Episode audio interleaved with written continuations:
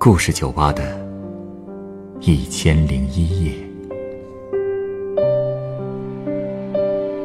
本节目由北京人民广播电台故事广播与凤凰网有故事的人频道联合制作。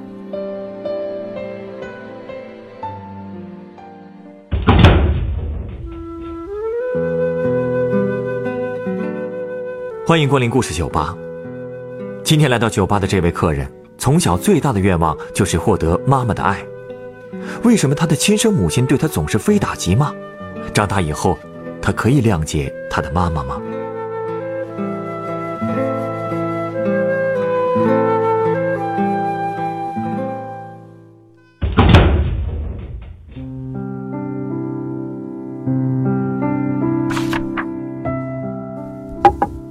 太宰治的《人间失格》，看这么压抑的书啊？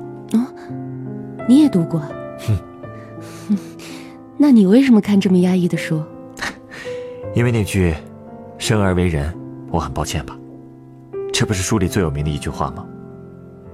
我想看看什么样的人会说出这么绝望的话。真巧，我也是。我觉得我很能理解书里面的男主角叶藏。他的日子虽然过得很堕落、混乱，可他不是坏人，他只是太软弱、太敏感。是啊，生而为人，我很抱歉。第一次听到他这句话的时候，我就特别有共鸣。啊？为什么呀？因为从小到大，我都是在这种心情里度过的呀。这句话真是直接说到了我的心坎上，哦，确切的说，应该是生儿为女，我很抱歉。你们家那么重男轻女啊？是啊，乡下嘛，又是二十多年前，谁家不想要男孩？更何况我家一连生了五个孩子，全是女孩。啊？我是老二。所以，我一刚生下来，家里人一点都不开心。我出生本身就是个错误。难道你父母直接跟你这么说过？这还有必要亲口说吗？行动就能证明啊。特别是我妈，她一辈子都想生个男孩，都想疯了，好像生个男孩就能改变她的命运似的。大姐已经让她失望了。我这个老二也没能如她的愿，所以她就一个一个接一个的生。那时候计划生育不是查的严吗？所以那几年，我爸妈就带着我姐姐和妹妹出去避风头，把我留在乡下的外婆家。六岁以前，我都是和外公外婆一起生活的。直到上了幼儿园，我才对爸爸妈妈有了概念。可即便他们把我接了回去，我也没能得到多少关爱。哼，别说关爱了，能少挨点打我就知足了。他打你？不只是我，我们姐妹五个都没少挨他的打。他经常拿着衣架子狠狠的抽我们。我记得有一次，他又要打我和我妹，我们就躲进一个房间，把房门反锁，他就在外面狠命的砸。那个场景恐怖极了，我和妹妹都吓得嚎啕大哭，整整哭了一下午，一直都没敢出去。他怎么会这样？我一直都想知道他为什么会这样。虽然小时候也模模糊糊的知道，就因为他没生出儿子，才会把怨气转嫁在我们身上。可是他不只是对我们这样啊，他的脾气特别暴躁。跟谁都吵，跟外婆，跟我爸，跟邻居，天天因为一点小事就能和周围的人大吵特吵。所以我小时候做的最多的事，就是边哭边对着他喊，求他不要吵了。我还会挡在大人们中间劝架，可是无论我再怎么哭喊，都没人听我的。因为家里的这些事，我们家总能成为全村人看热闹的地方。包括我的同学，所以从小学到中学，我一直都特别自卑，从小就很少说话，特别害怕别人用那种眼神看我。那你爸爸呢？他也这么对你们？没有，他是个好爸爸，我这辈子最感谢的也是他。其实他也想要儿子，但是他比我妈更能接受现实。他可能认命了吧，所以一直都在踏踏实实的养家过日子。而且最重要的是，他对我们的学习很上心。到了上学的年纪，他对我们只提出了一个要求，就是好好读书。可我妈却对我们读书这事儿特别不屑。她总是说：“女孩子读书有什么用？还不如在家绣花，去学缝纫好。”去赚钱。有一次，他还跟我说：“当年要是只生一个，生完你姐就不生了，不知道有多好，就不用害我这么惨了。我怎么这么倒霉呀？生你们一点用都没有。”我真不明白，他所谓的有用到底指的是什么？女儿不也是亲生的吗？怎么就这么大的仇呢？所谓有用。就是指男孩能提升他的地位吧。其实我小时候曾经想过，如果我妈能多疼爱我一点，我宁可把自己当成男孩一样伺候她，给她干活。可是没用，无论我们做什么，她都不满意。我小学毕业的时候，村里已经能用上自来水了，土路也修成水泥路了。但是我妈的观念却一点都没有进步过，甚至还越来越严重了。不管我怎么努力学习，就算我拿到了最好的成绩回家，她也从来没有夸过我。所以后来，我终于忍不了了。你没做什么傻事吧？怎么定义傻事呢？放心，没做什么罪大恶极的事。我只不过是开始顶嘴了。既然再怎么听话都没办法让他改变对我的态度，那我索性就不听话了。可你顶嘴的话，不是更激他的火？是啊，有一次把他气急了，他竟然把菜刀都拿出来了。啊？他没怎么着你吧？没有，最后我俩被拉开了。所以十来岁的时候。我经常做的事就是坐在窗台上发呆，晚上就躲在被子里哭。我不停的问自己：为什么？为什么会是这样？他既然嫌弃我，为什么要把我带到这个世界上？我特别特别羡慕别人有个好妈妈，而我呢，从来不会在同学面前提起我妈，就算被问到。我也是随便敷衍过去。我开始知道恨是什么滋味了，而我第一个恨的对象，竟然是我妈。而且知道了什么是恨，我就想报复了。报复？你想怎么报复他？他不是说生我没用吗？不是说读书没用吗？行啊，那我就让他看看。什么是真的没用？我要让他知道什么叫后悔莫及。什么意思？你到底想干什么呀？嗯，想过死啊。你可是又一想，死了也不知道他会不会后悔啊。所以还是得活着。活着呢，我也有办法让他后悔。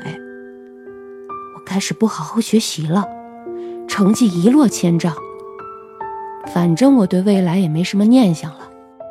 本来我高一的时候都是在实验班的，到了高二，我就降到了普通班，然后再从普通班的前几名，直接滑到了倒数前几名。哼 高二期末考试的时候，我每科只考了三四十分真是差到突破天际了。你难道还不明白吗？你这不是在惩罚你妈，你这是在惩罚你自己。我当时真没想那么多，我只是觉得，活着都没什么意义了，成绩还有什么意义？那你爸呢？你爸不管你了？嗯，就是因为他还愿意管我，我才没继续做傻事啊。那次考完开了家长会，我爸去了。我猜我爸肯定要气炸了。可是回去之后，他竟然没骂我。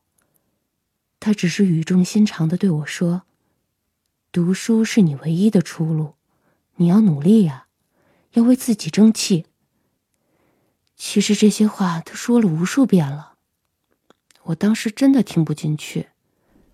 当时最刺激我的，还是我妈。他又说什么了？哼，没说什么，就是因为他什么都没说，还是像过去一样不在乎我，不关心我。这才是最让我痛苦的。哼，无论我努不努力，无论我放不放纵自己。我在他眼里始终就像空气一样，但最后，还是我爸的一句话，对我起作用了。他说什么？他说：“考上大学，你就可以离开这个家了。”说的有道理啊。嗯，这么一想，我突然发现，这可能是我解脱的唯一出路了。所以我把所有的不服气都变成了动力。开始玩命的补课学习。高三的那一年，我特别拼，拼的特别苦。可是这时候，老天爷却一点都不帮我。又出什么事儿了？唉，高三体检的时候，我被查出了甲亢，而且大夫说很严重，需要手术，还会有风险。啊？那你的高考？我不想放弃高考。所以想等考完了以后再做手术，我爸也尊重我的意见，所以我就去医院打了几天点滴，控制了一下心率，带回了一些药。当时我真没想到，这些药我一吃就是五年，竟然治疗了那么长时间。是啊，我当时真的很害怕，可是我谁都没说，学校里的人都不知道我生病的事。只不过那段时间，我几乎不会笑了。我爸很担心我，所以只要他有空，就会亲自送我上学。一路上，他还不停的安慰我：“没事的，要调整好心态，按时吃药，专心读书。”虽然都是些车轱辘话吧，但那也是我感受到的来自家庭的唯一温暖了。你妈她还是没有任何表示吗？是啊，当时我每周六都要找医生复查一次。虽然我住校，每周才回一次家，可是我妈一看到我就会开始抱怨，说我净听他们瞎说，吃药都是浪费钱。这种话她也能说出来。所以后来，索性我周日都不回家了，每到周六我就会申请留校。那段时光。也确实是在老家最舒心的日子。我妈可能一辈子都不会明白，从小到大，她给我带来了多少伤害。其实从高三开始，我就再也没有叫过她一声妈。我不想再理他。你从没试着和他好好谈谈？听我说了这么多，你就没听出来他根本就不是可以好好谈话的人吗？他就像个火药桶，一点就着。你跟他没有道理可讲的。就说我高三寒假吧，全家人在一起吃年夜饭，本来应该是欢欢喜喜、团团圆圆的吧。可就因为一点小事，我妈又开始大发雷霆。过年的气氛全都被他破坏了。就是那次，我这么多年第一次。看到外公气得对我妈动了手，他扯着我妈的头发，不停的扇她巴掌。可我妈就算被打的那么狠，叫的那么惨，可她就是坚决不退让。你没法想象那个场景有多可怕。那天晚上，我哭得撕心裂肺，胸口疼的连呼吸都困难。哎呀，怎么会闹成这个样子？后来我哭着穿过巷子，找大伯来帮忙控制场面。当时我那个样子，一定让他们全家都吓坏了吧。后来，我妈的情绪越来越不稳定。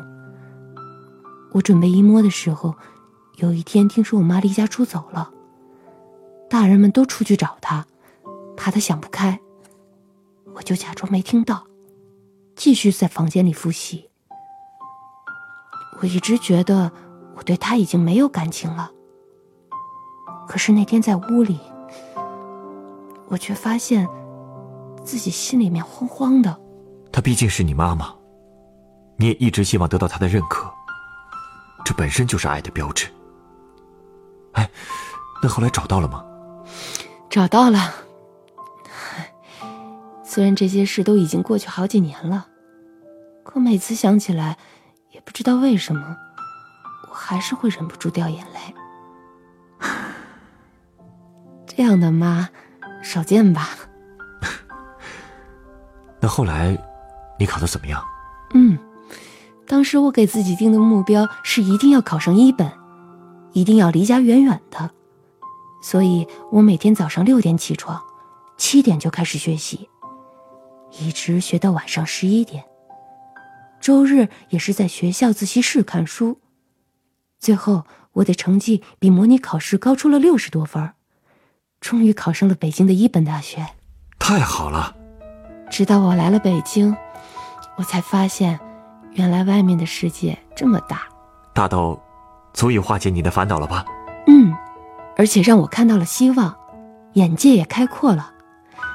我觉得自己内心也越来越强大了。大学里没人知道我过去是什么样的，我认识了来自五湖四海的朋友，跟他们在一起学习生活，我觉得特别开心，也受到了很多启发。我也不像过去那么孤僻了，虽然偶尔有时候心里还是会突然郁闷一下，不过那时我就会去图书馆，因为我发现书里总能找到回答人生问题的答案。哎，对了，你看我这头发，嗯，披肩发很好看啊。你不知道，过去为了讨好我妈，我从小到大留的都是男孩的那种超短发。不过来北京以后。我也开始第一次留这么长的头发了。哎，这个发型很适合你，是吧？我觉得也是。嗯，你妈妈看到你的变化，还是没说什么吗？没有。其实村里每年能考上大学的没几个，所以我上了这么好的大学，村里人见了我都夸。可我妈从来没夸过我，她还是那一套，说读书没用。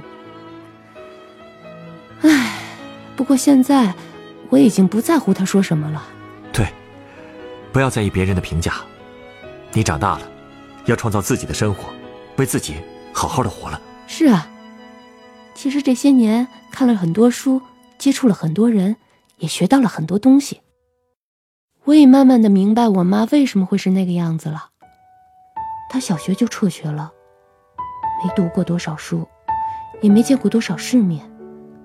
更没有出去工作过，所以，他总是会把对现实的不满归咎于我爸和我们这些孩子。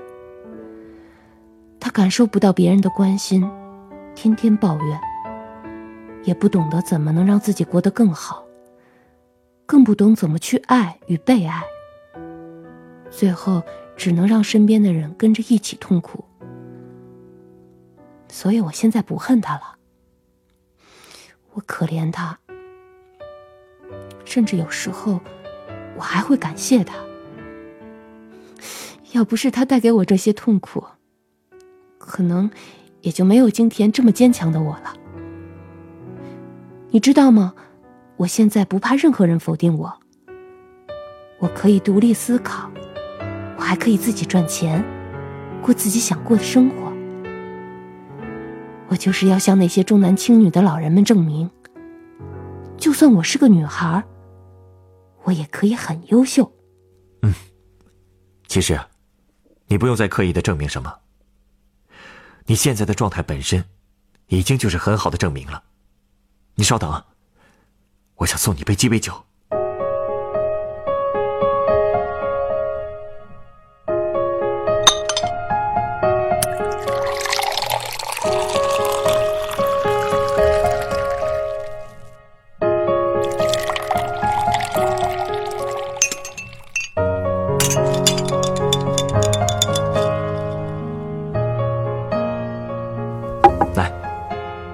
是你的鸡尾酒。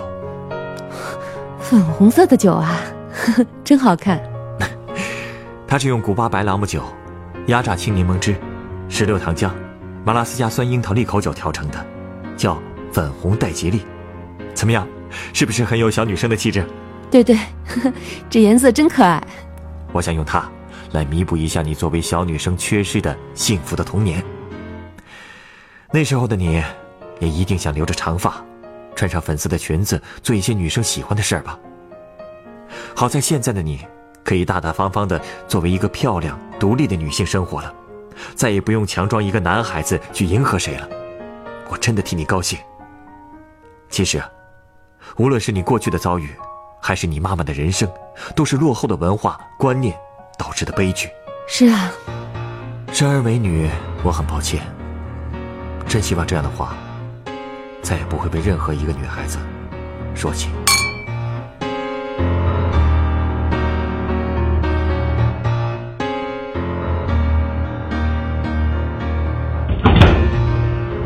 本故事选自凤凰网“有故事的人”独家签约作品，《生而为女，我很抱歉》。原作双子，改编制作陈寒，演播程苑、陈光，录音严乔峰、董珂。人人都有故事，欢迎搜索微信公众号“有故事的人”，写出你的故事，分享别人的故事。下一个夜晚，欢迎继续来到故事酒吧，倾听人生故事。收听最新节目，请关注北京故事广播，工作日每晚九点播出的《故事酒吧》的一千零一夜。